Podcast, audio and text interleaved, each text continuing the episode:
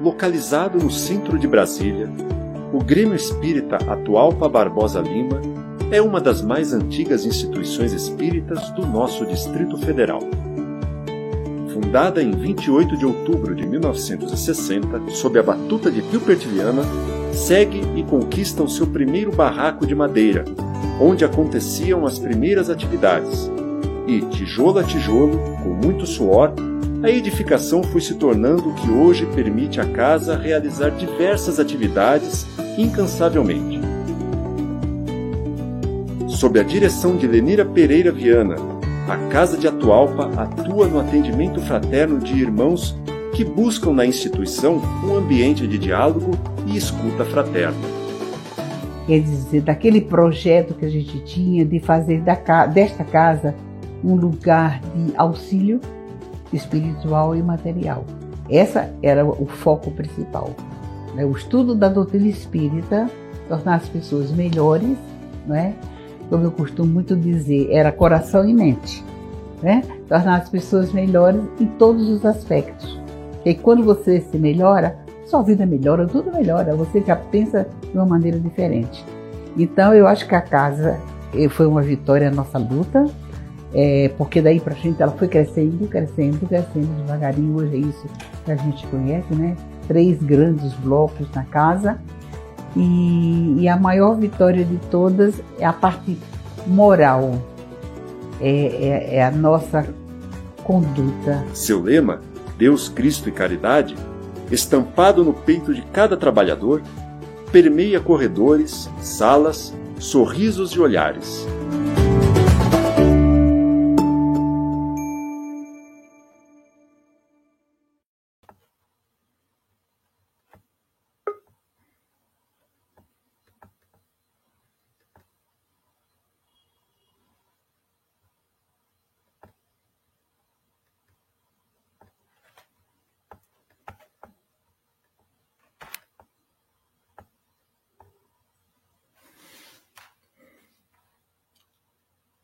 Bom dia, meus irmãos.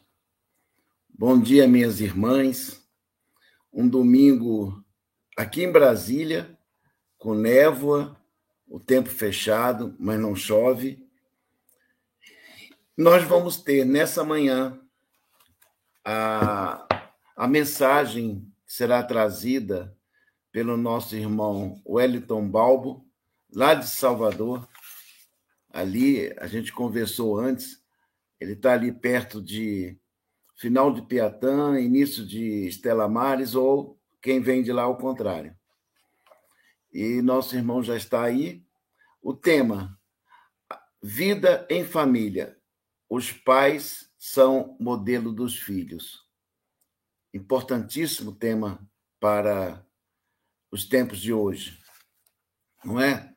Eu vou iniciar as nossas atividades já tivemos o vídeo institucional com uma música, Oboé de Gabriel.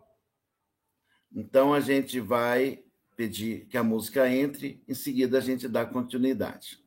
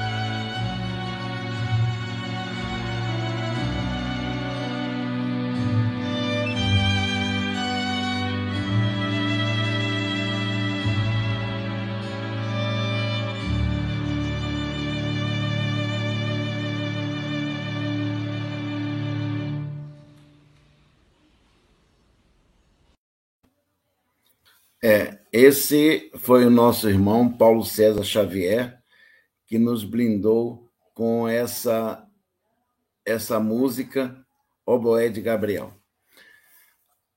Amigos, estamos iniciando nossas atividades. Então, só para que nós possamos entrar na vibração que necessitamos para essa manhã, eu trouxe desse livro aqui, Avisos Espíritas para a Juventude. É do espírito Ivan de Albuquerque e a psicografia é do nosso irmão Raul Teixeira. E ele diz o seguinte: o trecho é curto. Dá pena de ver tantos jovens que não ligam para os conselhos dos mais experientes. Não ligam para nada e parecem que andam no vácuo moral. Agora, há muitos que pensam na vida futura, na terra mesmo, e escolhe um caminho de honra, de sabedoria e de verdade. Há muitos que buscam inspiração dos céus escolhe uma estrada de estímulo ao bem em valores morais e de renovação. Vamos, juventude, vamos caminhar com o espírito do novo homem, sem ingenuidade, com o novo homem crístico que faz tão bem a gente. Vamos, juventude. O Mestre Jesus está aguardando-a, pois o mundo precisa da juventude compromissada com o bem.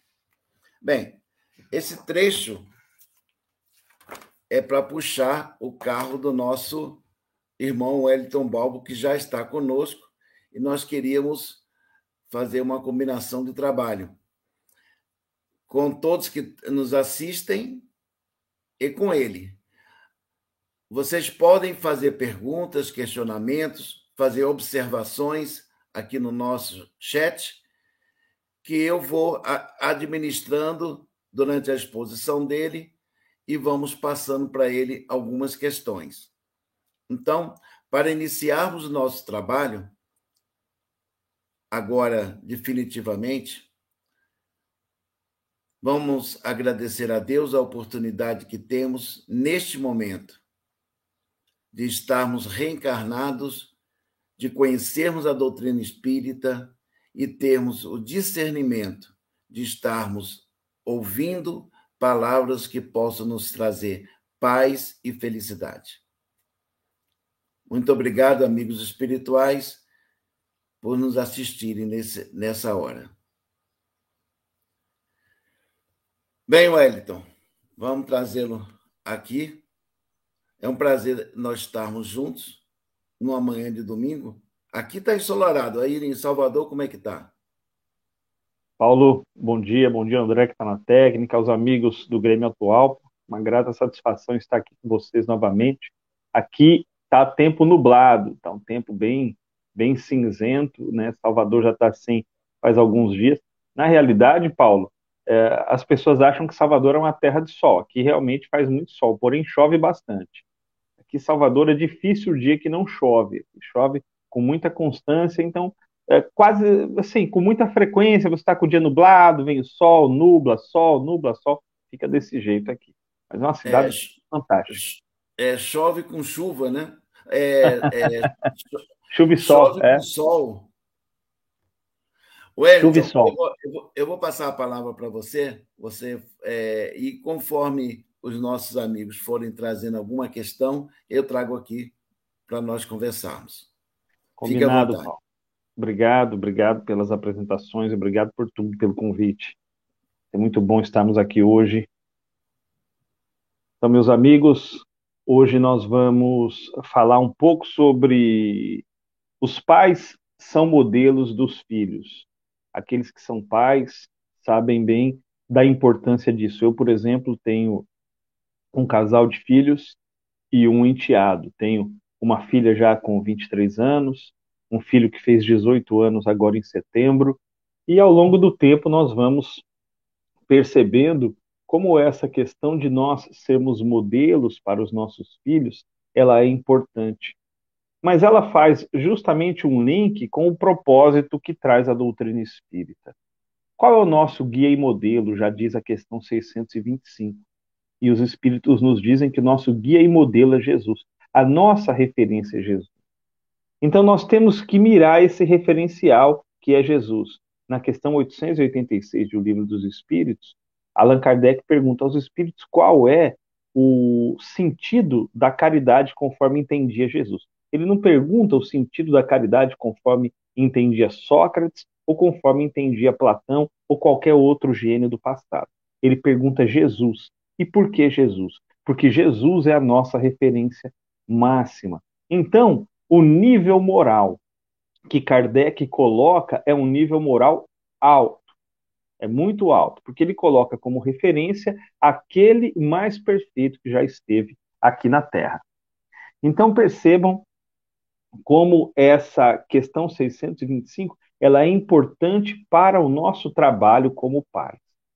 Se o nosso referencial, se o nosso modelo, se o nosso guia é Jesus, o espírito mais perfeito que já passou aqui pela Terra, isso coloca em nós que somos pais, que somos mães, estamos nessa tarefa da maternidade e da paternidade, uma questão muito interessante. Nós precisamos ser o melhor tipo de modelo que conseguimos. E como nós conseguimos ser esse modelo? Não há outro caminho, e é aí que entra o propósito da doutrina espírita e da reencarnação a melhora moral do indivíduo. É a melhora moral do indivíduo que vai proporcionar a ele ser um pai ou ser uma mãe que possa de fato ser um modelo bom para os seus filhos. O autor Alberto Almeida ele faz um, um comentário que eu achei muito interessante e trago aqui para nós. Os pais são os maiores modelos de convivência para os filhos. Então, diante dessa afirmação do, do autor Alberto Almeida, médico paraense espírita, diante dessa afirmação, eu coloco, eu lanço essa pergunta para todos nós. Qual é o tipo de pai, de mãe que nós estamos sendo? Como nós estamos exercendo essa tarefa? Será que nesse campo nós estamos dedicando atenção total? Será que nós estamos parando, pensando, ponderando as nossas ações enquanto pais? Será que nós estamos em determinado momento, fazendo um balanço de como anda a educação que nós estamos transmitindo aos nossos filhos? Esse é o ponto.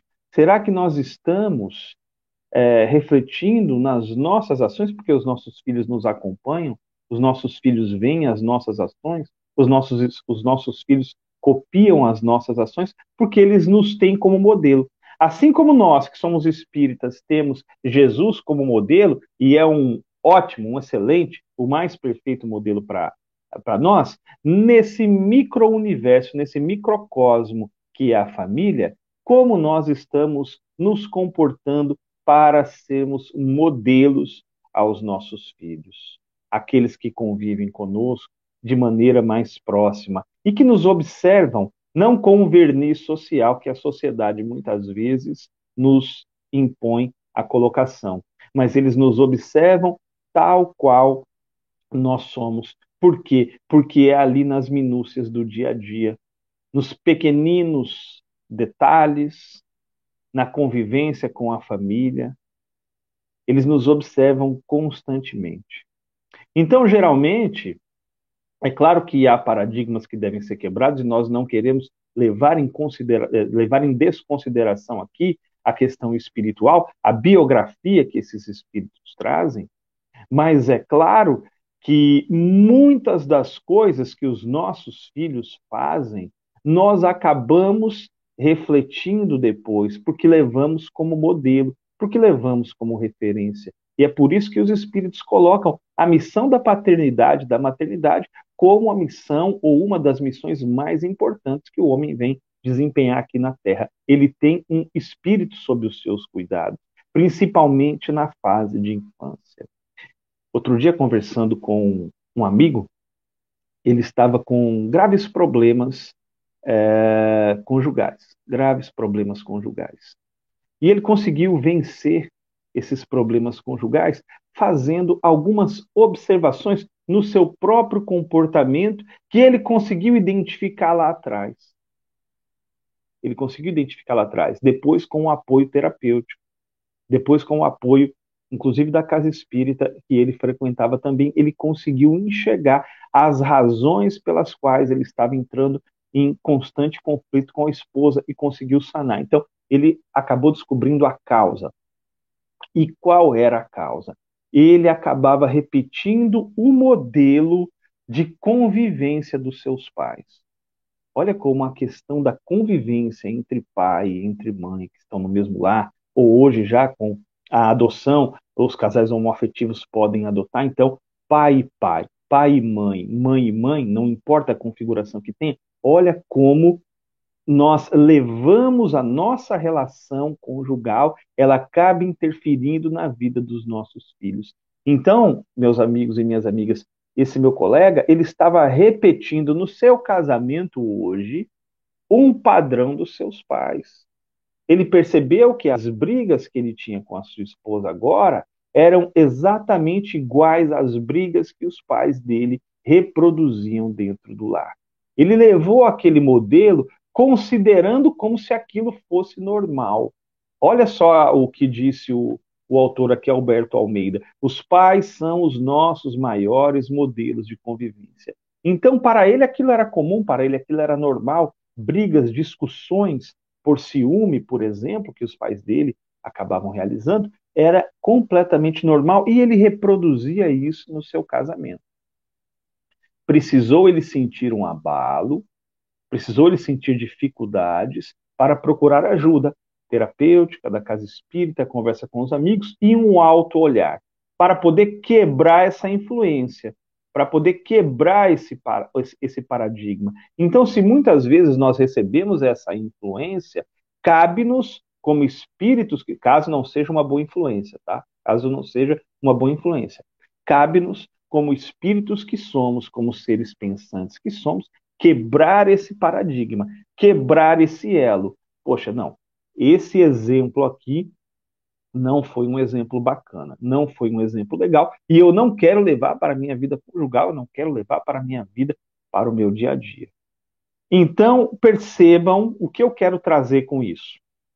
Quero trazer a importância do comportamento dos pais em família. Não apenas aquilo que nós transmitimos de maneira objetiva, mas aquilo que nós passamos de maneira subjetiva nas nossas ações.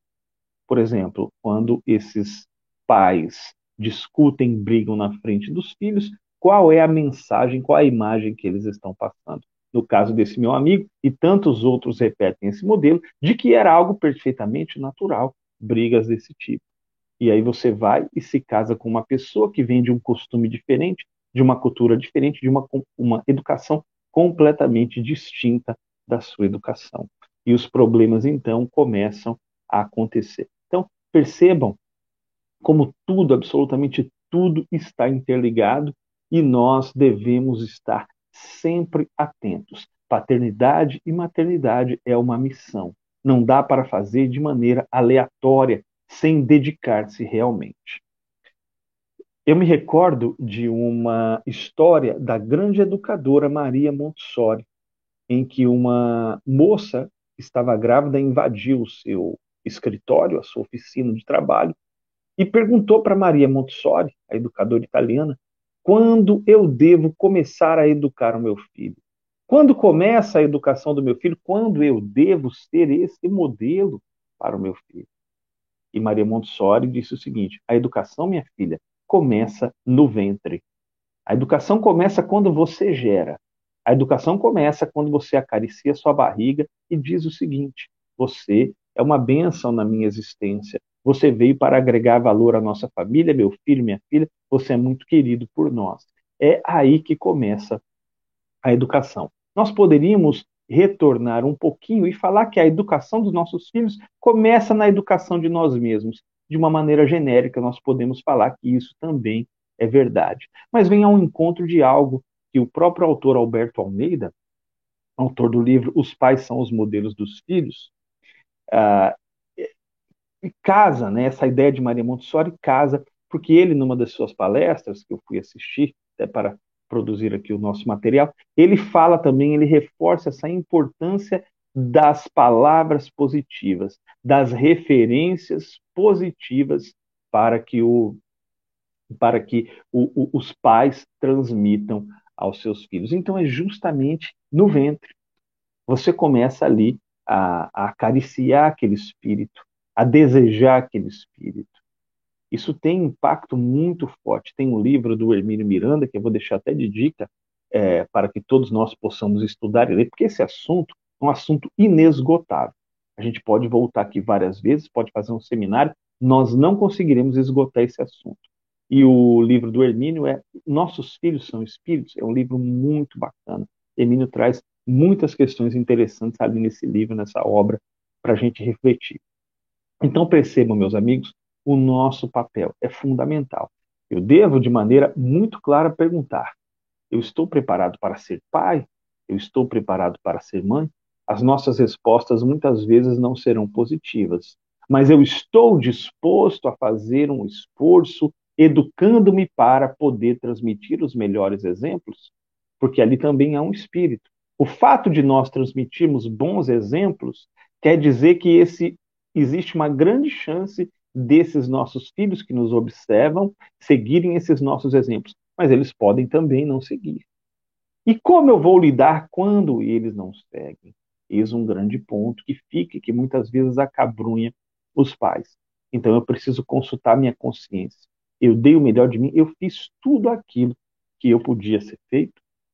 Um ponto interessante para a gente pensar.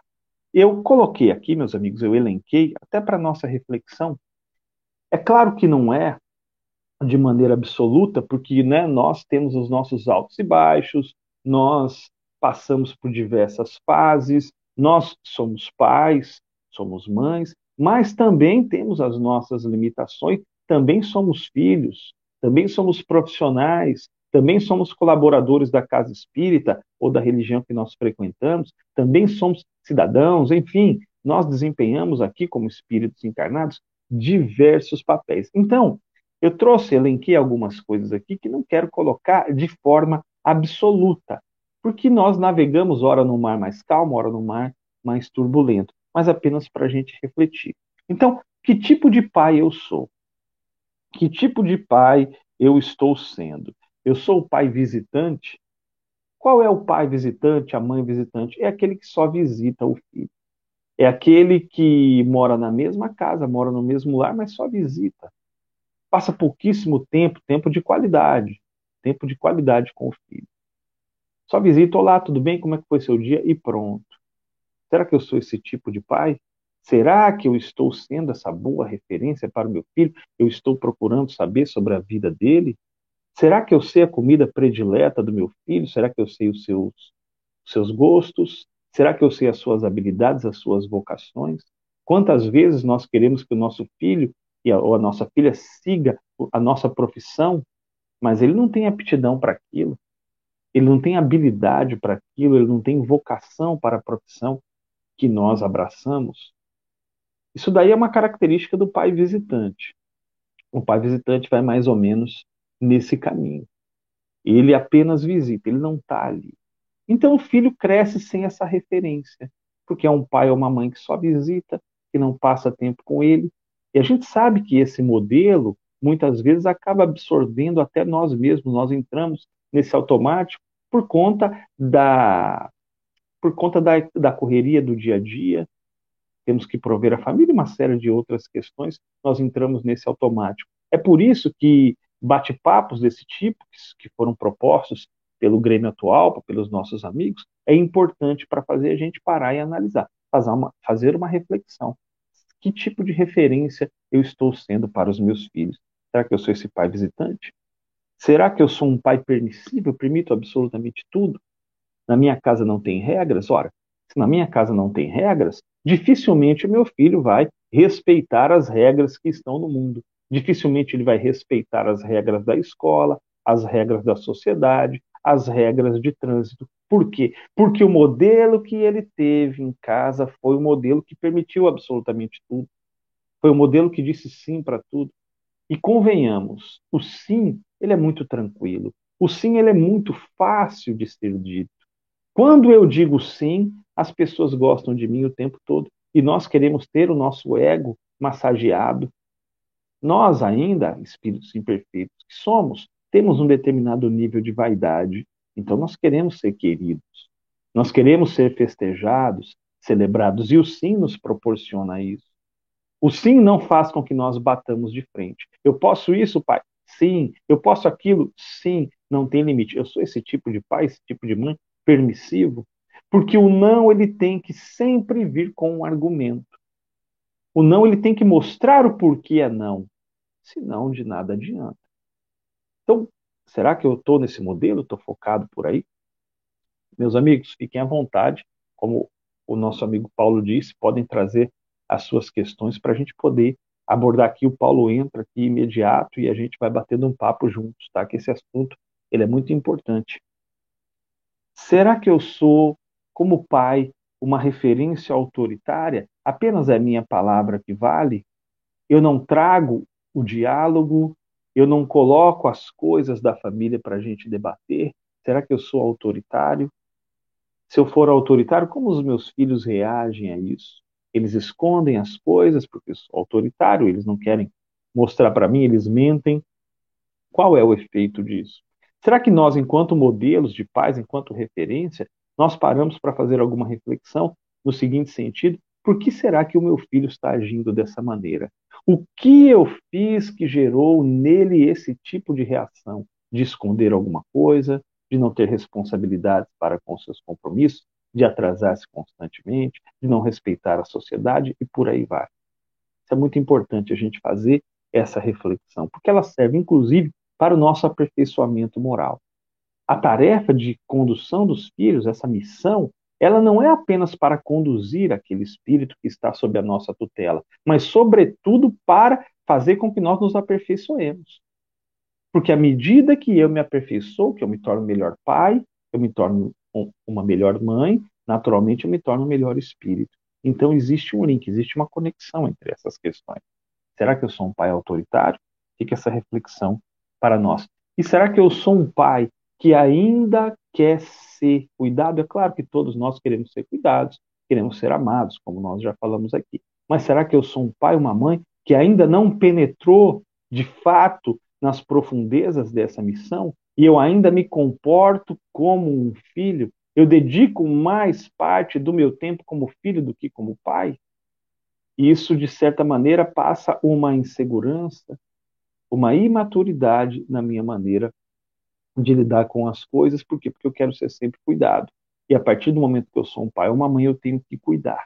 Então, aquele indivíduo que não conseguiu ainda se libertar de maneira adequada dessas amarras dos cuidados, ele dificilmente vai conseguir cuidar. Por quê? Porque ele quer apenas para si. Então há uma inversão nesse processo. Eu passo a não ser a referência para o meu filho. Eu passo a não ser o norte para o meu filho, mas um amigo, mas alguém que anda ombro a ombro com ele. E aí não se cria aquela figura da autoridade. Lembra o que, que os espíritos dizem sobre a autoridade? a autoridade ela é conquistada. A autoridade ela nunca é imposta, ela é conquistada e os espíritos que estão mais experientes, que estão num degrau acima, exercem uma influência muito grande, é quase que é, quase que impossível dos outros espíritos dizerem não. Imagine um espírito que tem uma autoridade moral. Alguém consegue contestar aquele indivíduo? Não consegue contestar. Por quê? Porque ele tem autoridade moral. Ele não apenas fala, mas ele vai lá e faz, ele comprova ali os seus atos. Olha que coisa interessante eu vou trazer para vocês. Nós estamos falando aqui da autoridade moral. Um fato simples, mas que mostra como a influência ela é, ela é importante para os filhos. Na empresa de um determinado amigo meu, essa empresa ela comprou vacina da gripe para aplicar nos funcionários. E na hora, no momento de comprar, eles erraram nos cálculos. E era esse meu amigo que estava coordenando todo o projeto. Ou seja, ele era o comandante da ação.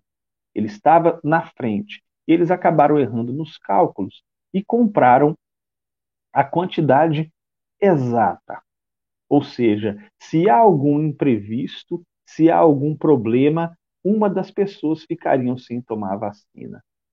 E quando ele chegou para tomar, né, para coordenar todo esse processo, junto com o seu filho, para que a vacina fosse aplicada nos colaboradores da empresa, que constataram que o número era exatamente o mesmo, a pessoa que estava aplicando a vacina perguntou para ele: e o senhor, fulano de tal? O senhor não quer aproveitar, já que a coisa está no limite, e tomar logo a sua dose? E a resposta que ele deu foi fantástica. Ele disse o seguinte: não, eu estou na coordenação de todo esse processo, então eu fico por último. Caso dê algum problema, quem não toma essa vacina sou eu. Quem que estava escutando aquilo que ele disse? Exatamente o seu filho. E depois ele veio me contar que aquela sua frase acabou dando tudo certo, ele tomou a vacina, foi o último a tomar, que aquela sua frase ficou ecoando na cabeça do seu menino e o menino repetindo: É, pai, quem está ali na liderança, quem está na coordenação, o capitão é o último a abandonar o barco. E, e o pai disse: Exatamente, meu filho, o capitão é o último a abandonar o barco. Não quero entrar no mérito se esse ponto de vista é certo ou é errado. Eu quero entrar na questão de que aquela ação dele, aquelas palavras que ele disse num dia é, muito tranquilo, num dia ali, cotidiano, gravou na memória do garoto. O garoto ficou com aquilo na cabeça. Por quê? Porque é o pai. É o pai, é o exemplo, é a referência que ele tem. Então, qual é o tipo de exemplo que nós estamos sendo? Meus amigos, imposição de limites e negociação com os filhos, como é que nós estamos? Nós colocamos limites no nosso trato, na nossa educação em família, os nossos filhos sabem respeitar limites. Se nós colocamos um determinado horário para voltar para casa, esses limites são respeitados. Se nós estabelecemos algumas regras, essas regras são respeitadas. E uma outra pergunta: será que nós respeitamos essas regras? Porque se nós, como pais, colocamos essas regras, é fundamental que nós Sejamos os primeiros a respeitar essa regra. Será que nós estamos fazendo isso? Como está a nossa atitude, a nossa ação? Então vejam que entrar nesse campo da paternidade da maternidade é, já não é apenas uma resposta apenas para nós mesmos, mas para os nossos filhos, para aqueles que estão conosco na caminhada, porque eles verão a nossa referência. Eu me recordo não me lembro se já contei aqui, mas de algo que me impressionou muito e que me ajudou demais na minha existência foi que eu era muito jovem, eu devia ter uns 7, 8 anos. E naquela época, eu com 7, 8 anos, o meu irmão deveria ter uns 4, 5 anos. E naquela época, quando eu fazia aniversário, o meu irmão ganhava um presente. E quando era aniversário do meu irmão, eu também ganhava um presente. Eu faço aniversário 8 de março meu irmão 17 de maio. Portanto, eu faço antes. O ano que entra eu faço antes do que o meu irmão. E a coisa rodou normalmente. Meu irmão acabou ganhando presente no dia do meu aniversário e quando chegou o dia do aniversário do meu irmão, a minha mãe me deu um presente, falou: "Esse ano é o último, no próximo ano nós não vamos mais dar presente para você no aniversário do seu irmão" e vice-versa. Então é bom você entender isso. Ela me explicou exatamente.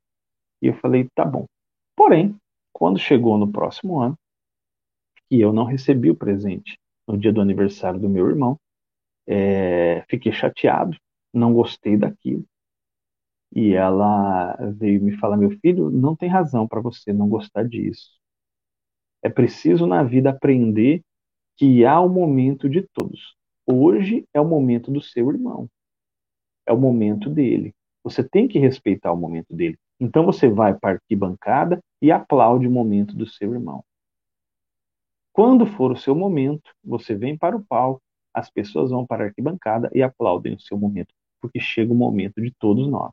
Absolutamente todos nós temos alguns momentos na vida de felicidade, de alegria em que somos celebrados. Isso ficou na minha na minha mente, isso ficou.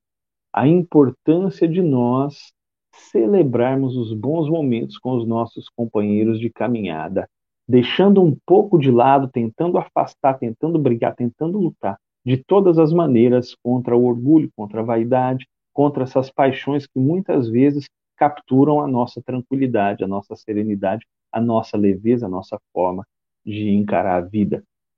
Isso é fundamental. Aquilo ficou ecoando na minha mente e, e eu levei para minha existência e procuro colocar sempre em prática. Mas percebam, eu estou hoje com 46 anos. Essa situação aconteceu quando eu tinha 8 anos. Há quase 40 anos, há 38 anos, isso ocorreu e eu não me esqueci daquele dia. Eu me esqueci de tantas outras coisas na minha existência, mas daquele dia eu não me esqueci. E por que, que eu não me esqueci? Porque foi uma conversa sincera, olho no olho, de uma mãe que procura criar o seu filho para o universo, para respeitar as regras, para comportar-se bem, para ser alguém que ajuda e não atrapalha o convívio social. Volto a repetir: qual é o tipo de pai que nós estamos sendo? Quais são os exemplos que nós estamos legando? O que, que nós estamos fazendo para que os nossos filhos nos vejam como uma grande referência. Então, se nós temos como referência aquele espírito que foi o mais perfeito que já passou pela Terra, as suas lições mostram isso. Fazendo. O nosso amigo Paulo está entrando aí. É. é. Uma lembrança que foi trazida foi a questão 208 do Livro dos Espíritos. E essa questão. Vamos, vamos abrir aqui. Hã? Vou, vou abrir aqui o livro também. Vamos lá. Tá, 208. Tá pronto. E a última frase parece ser muito dura do Espírito Verdade. Vamos ler a questão? Kardec pergunta: os, os espíritos dos pais exercem alguma influência sobre os dos filhos após o nascimento desses? Então ele diz assim: muito grande, conforme já dissemos, os espíritos devem contribuir para o progresso uns dos outros. Pois bem, os espíritos dos pais têm a missão de desenvolver os de seus filhos pela educação. Isso constitui para eles uma tarefa. Aí vem a parte que é, parece dura, né? Como foi colocado. Se falharem, serão culpados. É assim, Wellington? Bom, essa é uma questão interessante. Olha só, primeiro ele diz que exerce uma influência grande a influência que é exercida é que é grande, ou seja, não tem como nós controlarmos os nossos filhos, eles têm as suas tendências, as suas aptidões e as suas bagagens. Se o meu filho tem sede, por mais que eu ame, eu não consigo tomar aquele copo com água e matar a sede dele. Quem deve tomar o copo com água para matar a própria sede é ele. Então, nós exercemos uma influência, tá certo? E é importante entender o que Kardec e os espíritos entendem por educação. Kardec e os espíritos entendem por, por educação é a arte, de, a arte de criar bons hábitos. Então, será que eu, em família, estou criando bons hábitos? Essa é a minha grande missão. Como nós falamos aqui o tempo todo, e o próprio livro do Alberto Almeida trata disso. A importância de você criar bons hábitos. Ora, se você falha numa missão desse tipo, como em qualquer outra, você acaba tendo responsabilidade nisso. Mas só se você falha. Então, você tem que levar esses pontos em consideração. Você não pode fazer tudo pelo seu filho, há coisas que ele deve fazer. Você deve criar o quê? Educá-lo como? Criando bons hábitos. Ora, se você não cria bons hábitos, você tem responsabilidade nisso. Mas é uma responsabilidade, é claro que é, condizente, proporcional às questões que você fez. Porque nós não podemos esquecer que nós também somos espíritos. Nós que somos pais, Nós também somos espíritos e nós também temos as nossas limitações. Por isso que nós falamos que é uma tarefa, é uma via de mão dupla. Ao mesmo tempo que eu educo, eu também me educo. Primeiro eu me educo para depois educar. Como eu vou passar uma ciência como a matemática para os meus filhos se eu não aprendi essa ciência ainda? Então, primeiro eu me educo, primeiro eu melhoro, e aí eu vou servir de exemplo, de referência para os meus filhos. Mas eu não vou ter responsabilidade diante daqueles atos que foram cometidos é, é, por ele, se eu fiz absolutamente tudo aquilo que é correto. Se eu fui um bom pai, se eu fui uma boa mãe, se eu fui uma boa referência, se eu passei valores morais, se os meus exemplos forem bons. Então, estou tranquilo. Seguindo a linha da nossa consciência, não há o que temer, não há, não há problema nenhum nisso daí. E é justo, todos nós temos responsabilidades na sociedade, não apenas como pai, como mãe, mas todos nós temos responsabilidade. Quando nós fazemos uma ação, ou quando nós nos omitimos, essa nossa ação ou essa nossa omissão, ela tem repercussão no meio em que nós vivemos. E aí existe é, a questão envolvendo essa responsabilidade, tanto como pai, como cidadão e por aí vai. É, uma outra questão aqui, Wellington, é que comumente a gente ouve ou lê em algum periódico um filho falar assim, equivoca equivocadamente: Eu não pedi para nascer. né? E aí é, eu entendo, e queria que você explorasse um pouco mais, que a, a evangelização da criança e do jovem é, vem a sanar esse, essa falta de conhecimento que o espírito às vezes traz, ainda não se encaixando enquanto espírito em evolução, né? É isso? Ô Paulo, exatamente. Eu penso que falta da nossa parte uma disseminação mais forte, mais pujante da cultura da imortalidade da alma. Nós, muitos até que se dizem espiritualistas ou até espíritas, ainda trabalham com as concepções materialistas muito frescas e muito claras na sua maneira de ver o mundo. E essa concepção materialista é que produz frases desse tipo: eu não pedi para nascer, porque ele ignora a sua essência de espírito imortal que é. A partir do momento que você trabalha, você citou a evangelização. A partir do momento que você começa a trabalhar desde cedo na criança, mostrando essa cultura da imortalidade da alma, de que somos espíritos imortais, essa ideia materialista vai sendo substituída por, eh, pela ideia espiritualista, de que somos espíritos, de que transcendemos a morte desse corpo físico, e, portanto, nós não exclamaremos frases desse tipo. Eu não pedi para nascer, porque nós temos esse conhecimento e nós começamos a compreender, então, que lá atrás nós já pedimos para reencarnar, para poder passar pelas provas, para poder avançar como espírito. Mas isso vai ser uma mudança na estrutura. É preciso passar de maneira mais forte, de maneira mais vigorosa, a cultura da imortalidade da alma, em casa. Não é esperar na escola e nem, não diria nem na evangelização. A evangelização ela deveria ser um complemento. Ela deveria casar com aquilo que se aprende em casa. Então, os pais constantemente falando, mostrando para os filhos que eles são espíritos, que havia uma programação, é claro que adaptado dentro do limite de idade de cada criança, de cada jovem, mas já começar a fazer isso em casa, porque você exclui esse tipo de ideia que, além de tudo, além de abraçar com muita força a concepção materialista, esse tipo de ideia ela é ingrata. Ela é ingrata. Ela é ingrata, porque se o indivíduo está vivo, se ele está aqui eh, vivendo, ora, por qual razão ele quer culpar os seus pais? Puxa vida, é uma ideia que traz aí muito forte a ingratidão. Em geral, quando essa, essa frase é pronunciada, é no momento de conflito que ocorre com os pais, de conflito, não só de conflito, mas de conflito já na base do confronto com os pais, de modo que ele quer jogar a culpa pelas suas frustrações, pelos seus sofrimentos e pelas suas dificuldades no ombro alheio. Então você vê também aí a tendência, olha que oportunidade para os pais já trabalharem. Você vê a tendência desse espírito de tirar a sua responsabilidade para colocar no outro. Ou seja, se eu nasci, se eu estou sofrendo, se eu estou passando por dificuldades, a culpa é sua, porque eu não pedi para nascer. Então, olha a oportunidade que a gente tem para trabalhar. Tá.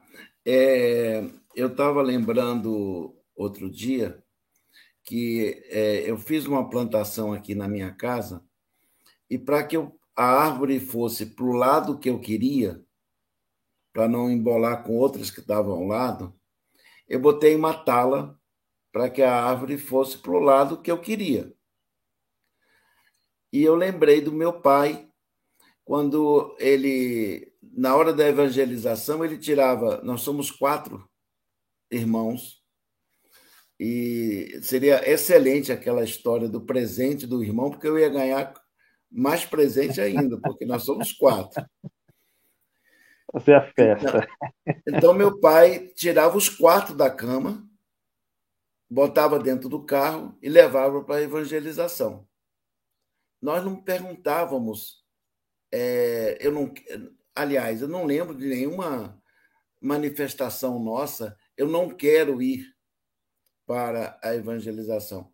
A evangelização é como se fosse o dever máximo, foi isso que eu aprendi com ele, o dever máximo, e nesse dia não tem outro compromisso maior do que esse.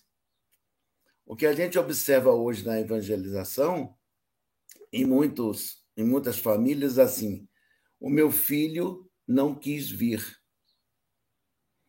Aqui no Atualpa nós temos palestra pública no domingo, como hoje. É, nós estamos fazendo uma live, mas seria no salão nosso de palestra. E tem a evangelização no mesmo horário. Então, muitos pais vão à palestra e deixam os filhos em casa, ou dormindo, ou fazendo outra coisa, porque o filho não quis ir. Aí eu lembro da tala que eu coloquei para que a minha árvore fosse para o lado que eu, que eu quero que ela vá. Então, essa tala está faltando, no meu entender, em, algum, em alguns pais para com os filhos. Como é que a gente pode sensibilizar mais esse filho e esses pais? Paulo, eu penso que está faltando um pouco de autoridade na relação entre pais e filhos. Quando eu digo autoridade, eu não estou falando autoritarismo. Estou falando a autoridade proveniente daquela força moral que dizem os espíritos, que ensinam os espíritos. O pai e a mãe têm que se colocar no papel de pai e mãe. Ele não, pode, não que ele não possa ser amigo do filho, é óbvio que a relação ela tem que ter amizade. Mas ele é pai, ele é mãe. Enquanto ele for pai, enquanto ele for mãe, essas questões elas têm que ficar muito claras para definir esse tipo de relação. Então, se nós vamos ao centro espírita, vocês vão também. Vocês vão conosco, vocês vão aprender coisas boas, vocês vão estar lá em contato com os amigos, vocês vão entrar em contato com as pessoas se começar lá no início, você não vai ter muito problema, não. Complicado se você deixar para depois, dos 12, 13 anos. Aí, aí fica mais difícil. Fica mais difícil, mas ainda assim é possível. E aí você pode me perguntar, poxa, mas e aqueles que ingressaram na doutrina espírita já com os filhos com 12, 13 anos? Questão de conversa, questão de conversa, deixar muito clara esse ponto da autoridade. O pai e a mãe deve exercer uma autoridade sobre os filhos. Não dá para a gente deixar tudo solto, tudo sem regras, tudo sem caminhos. A situação fica muito complicada. Como professor de matemática, e sempre fui, matemática não é uma, não é uma matéria, não é uma disciplina muito bacana, as pessoas não gostam muito, né? e, e, e, os alunos diziam, professor, eu, eu, é, eu não gosto de matemática. Eu falei, mas você tem que sentar e aprender. Ah, não, deu uma aula interessante. Eu digo, não, se for possível, nós vamos dar uma aula interessante. Mas, sobretudo, você tem que sentar e aprender, porque na vida a gente não faz tudo aquilo que gosta e nem que quer. É importante compreender isso para que depois a gente saiba lidar com as frustrações. Porque a vida tem um bocado de não para dizer a nós. E o que, que nós vamos extrair desses nãos que a vida ela tem a nos dizer? Então, esse é um ponto interessante para a gente refletir a autoridade que os pais eles devem colocar nessa relação, repetindo, para que não fique é, entendida de maneira errada. A autoridade não quer dizer autoritarismo, é a autoridade do pai, calcada nos seus exemplos, com base ali na sua ação. Ok. A, a Maidi Rabelo está dizendo aqui: saudades de levar os filhos para a evangelização presencial. Ano que vem estaremos firmes.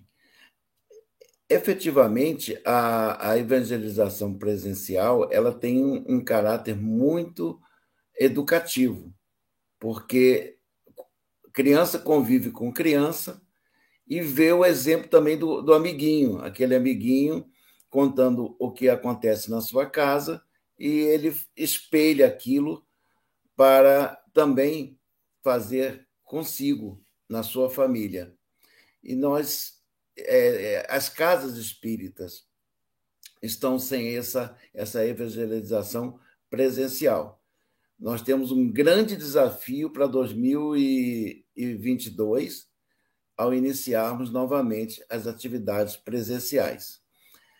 Mas eu, eu, eu queria citar um outro, um outro, uma outra questão, é que é, nós entendemos os nossos filhos, por vezes, como frágeis é, por conta das, do seu aspecto físico.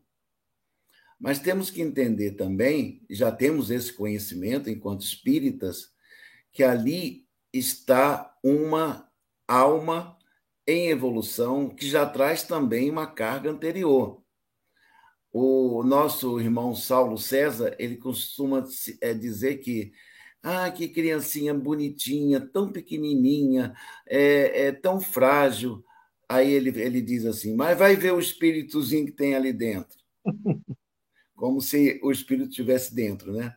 Mas é, é, hoje nós temos que abstermos de vermos essas criaturinhas frágeis para efetivamente exercer a nossa autoridade e colocarmos as mensagens de Jesus, a mensagem da doutrina nesses espíritos.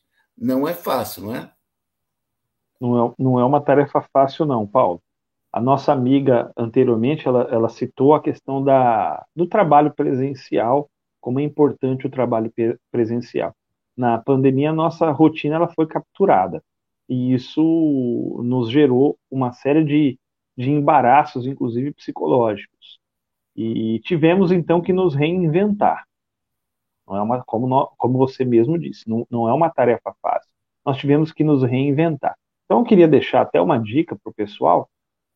É, esses dias eu fui marcado numa postagem, porque eu tive a oportunidade, Paulo, de escrever quatro livros infantis. E um desses livros infantis que eu escrevi, eles me marcaram numa postagem e uma casa espírita do Rio Grande do Norte, agora não me recordo o nome, estava usando como é, para a, a, professora, né, para a evangelizadora, contar história às crianças.